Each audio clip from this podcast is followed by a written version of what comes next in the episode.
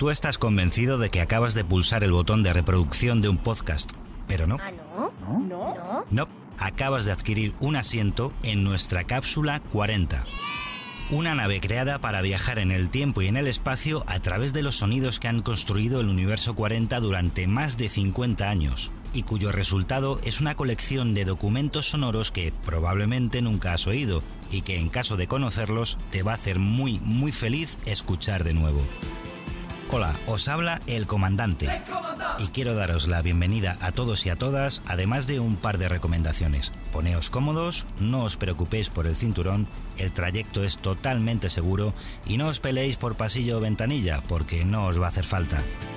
En nuestro cuarto viaje, Cápsula 40 se va a meter en un jardín en un jardín de colores que ha costado mucho trabajo regar y que aún seguimos regando, como lo hacía a través de redes sociales con un mensaje el cantante y compositor Pablo Alborán. Siempre he luchado en contra de, toda expresión que vaya en contra de cualquier libertad o igualdad, desde el racismo, eh, la xenofobia, el machismo, la transfobia, la homofobia, cualquier tipo de odio. Estoy aquí para contaros que soy homosexual, que no pasa nada, ya que en mi casa, en mi familia, en mi trabajo, entre mis amigos, en mi compañía de discos, en Warner, jamás me sentí discriminado, odiado, pero desgraciadamente eh, hay mucha gente que no lo vive así y por eso hoy sin miedo espero que este mensaje le haga el camino más fácil a alguien, pero sobre todo esto lo hago por mí.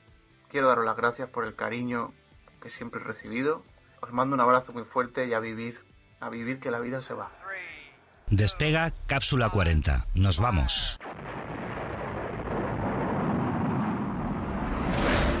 Cápsula 40 ya está en marcha de nuevo y ya sabéis que no viajamos solos, nos acompaña Forti. Hola pasajeros. El encargado de acertar con los lugares y fechas por las que os queremos llevar.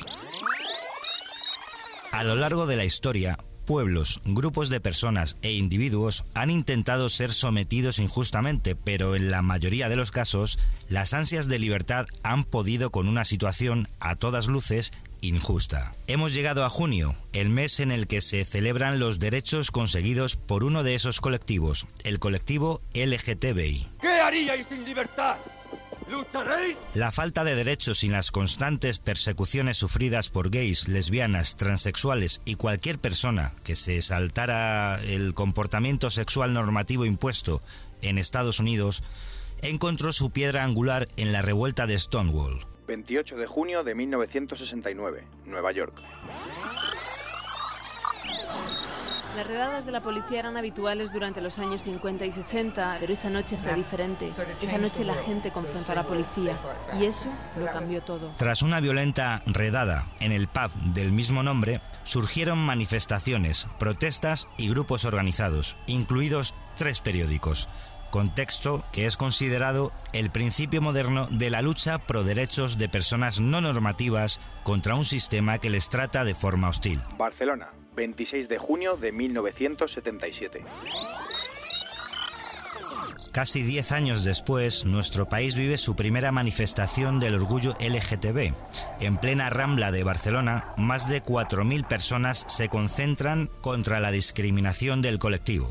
De aquellos años hasta nuestros días, siguen existiendo demasiados lugares en el mundo donde son perseguidos. Y aunque quedan tareas pendientes, en Occidente estamos haciendo los deberes. Infinidad de personalidades de todos los ámbitos, deportistas, políticos, actores, escritores, periodistas, han puesto su imagen y su voz a favor de la causa LGTB.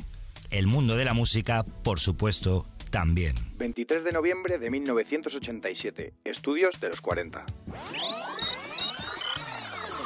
Los años de la movida, una época de libertad sin precedentes en nuestro país, daban sus últimos coletazos y un jovencísimo Miguel Bosé que venía a nuestros estudios a presentar su disco Triple X, contestaba sin tapujos a la pregunta de Avellán sobre su orientación sexual. si veo una cosa guapa, sea hombre o mujer, tengo que decir coño que tío más guapo o coño que tía más guapa. Es decir, una cosa que no, no me voy a callar.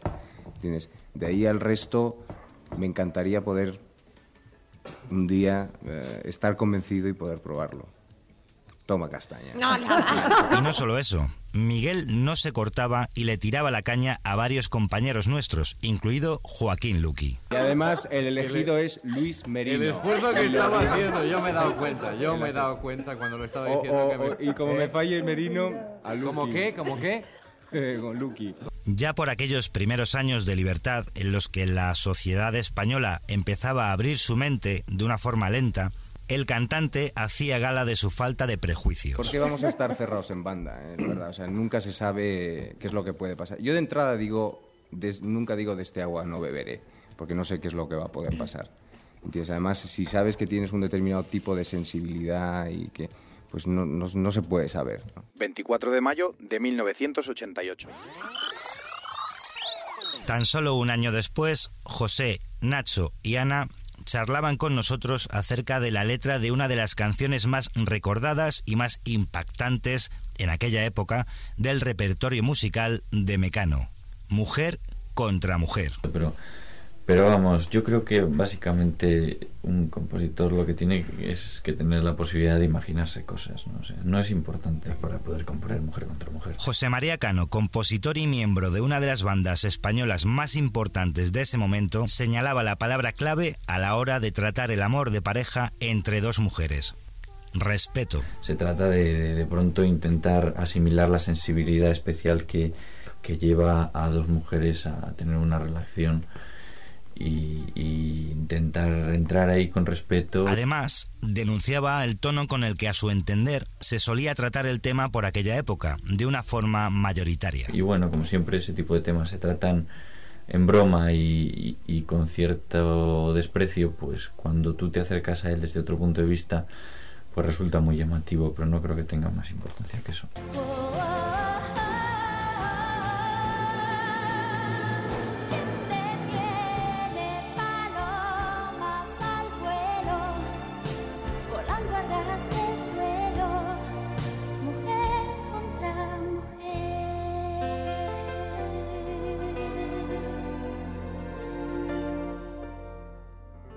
Década de los 90, varios países despenalizan las prácticas homosexuales.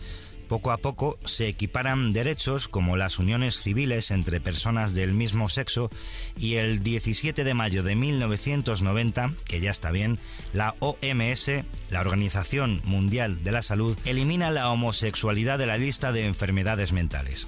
Pero los 90 también nos trajo los lazos rojos que representan la lucha contra una de las más terribles enfermedades a las que se ha enfrentado la ciencia, el VIH o SIDA. El virus de inmunodeficiencia humana, para el que hoy ya contamos con medicamentos efectivos, se cebó con el colectivo LGTB y se llevó por delante a, entre otros muchos, al líder de Queen, Freddie Mercury. 14 de marzo de 1995. Uno de sus mejores amigos, el gran Elton John, compartía con nosotros su opinión acerca de la homosexualidad a través de las palabras del cardenal. Pero el cardenal Hume eh, hizo una declaración la semana pasada Sí. en- y dijo que el, el amor entre la gente homosexual es, mm, está bien, y lo cual es un gran avance. No importa que, que la sexualidad que tenga la gente. Somos todos hijos de Dios y deberíamos amarnos unos a otros. El pianista británico quedó devastado por la muerte de Freddie Mercury y nos daba un cariñoso consejo. Sí, hay que tener mucho cuidado si haces el amor estos días. Um, long life, Si quieres mm, tener una larga vida, you have to be ca- very careful and you must protect your your life Hay- is the most precious thing you can have. hay que tener mucho cuidado y hay que proteger tu vida, que es lo más precioso que tienes. Dile, por favor, Cristina. Don't be stupid and uh, No seáis tontos wise up y eh, actuar con inteligencia and, uh, and and look after yourself. y cuidaos bien.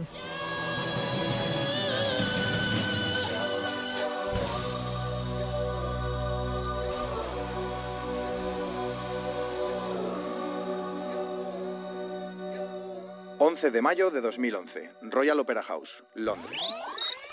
El también amigo de Elton John y también músico británico George Michael tuvo que lidiar con una detención en unos urinarios públicos de Beverly Hills por actos lascivos.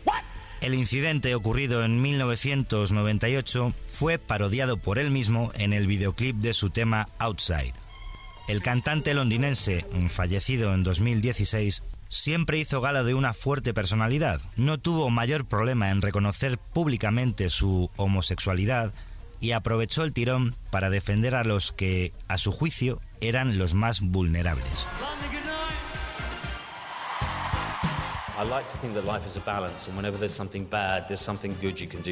Me gusta pensar que la vida es una balanza y cuando algo malo ocurre, hay algo bueno que puedes hacer con ello al final. George Michael se sinceraba contándonos que siempre intentó aprovechar su posición para aportar soluciones aunque también nos reconocía cierta angustia a equivocarse, a defraudar a los más jóvenes. Tengo algunos planes para intentar hacer cosas para ayudar a los niños gays. Hay cosas que quiero hacer en mi próximo disco para arreglar el daño que he podido causar sin querer al convertirme en un personaje tan mediático cuando me pillaron con las manos en la masa, ya que no hubo espacio para defender a los niños gays del lenguaje utilizado.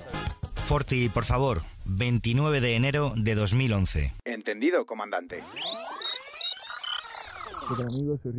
El pedazo de actor y cantante puertorriqueño Ricky Martin ya se había quitado ese gran peso de encima cuando nos visitó a principios del año 2011. Pues yo simplemente quiero compartir dónde estoy yo y lo que yo necesito para ser feliz como un ciudadano del mundo. El artista latino sentía todo el trabajo que quedaba por hacer con respecto a los derechos humanos en general y en particular con la comunidad gay.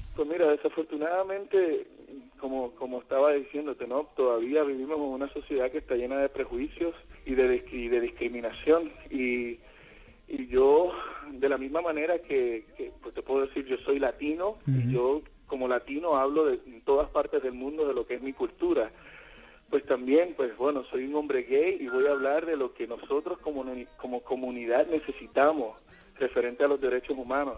Nos comentaba también que su labor para con los niños, a través de su fundación, le había llevado a presenciar situaciones terribles que le habían convencido más si cabe de la necesidad de esa lucha por la igualdad de derechos. Este, por muchos años trabajé con los derechos humanos eh, para la niñez, pro de los derechos humanos de la niñez con mi fundación, eh, porque me afectó cosas que vi, ¿no?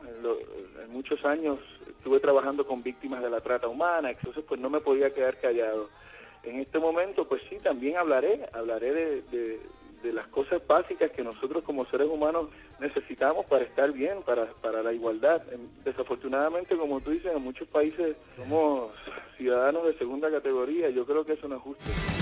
Cápsula 40 está a punto de entrar en la fase final de su cuarto viaje y lo vamos a hacer desde Madrid con las voces de tres divas que ya forman parte indiscutible de la historia del orgullo. Primero en la Plaza Mayor y finalmente desde el corazón de la fiesta del orgullo gay, la Plaza de Chueca. De Chueca. 3 de julio de 2010, Madrid. Madrid. La australiana Kylie Minogue fue uno de los platos fuertes de la fiesta del año 2010. Kylie, que venía a presentar su disco Afrodita, se fue encantada con la experiencia. Fui a Madrid y fue súper cálido, sensacional, y el público hizo un flash mob al final del show y no sabía qué hacer. Era alucinante mirar al fondo y ver miles y miles de personas bailando. Impresionante.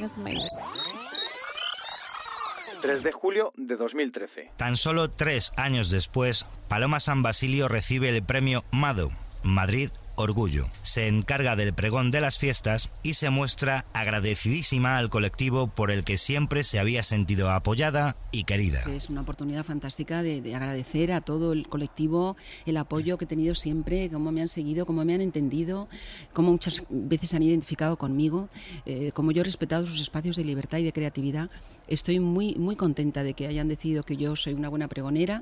Les he hecho un pregón un poco a la, a la medida, ¿entiendes? El, pregón se llama Tacones Cercanos y hay toda una historia ahí, una historia que, que, se, se, remite a mi infancia y, que, y, que, hace un poco un paralelo con, con los tacones, con los zapatos que cada uno tiene que elegir para pisar por la vida.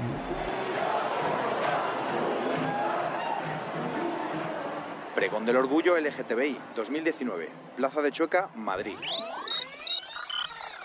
En Cápsula 40 no podíamos dejar fuera de este viaje a la que de unos años para acá se ha convertido en el estandarte de la lucha LGTBI. Mi pregón va a ser muy cortito. Cortísimo. El más corto de la historia. Pero también el más intenso. ¿Preparados? Tengo el ansia de la juventud. Tengo miedo lo mismo que tú. Y cada amanecer me derrumbo al ver la puta realidad. Y no hay en el mundo, no, nadie más frágil que Char. Pelo acrílico, cuero y tacón, maquillaje está en el corazón. Y a la noche se vuelve a florecer, lubrica la ciudad. Y no hay en el mundo, no, nadie más dura que Char. Mónica Naranjo preparó, tal y como dijo ella, el pregón más corto de la historia de la fiesta del orgullo, pero cumplía totalmente su promesa con un final apoteósico.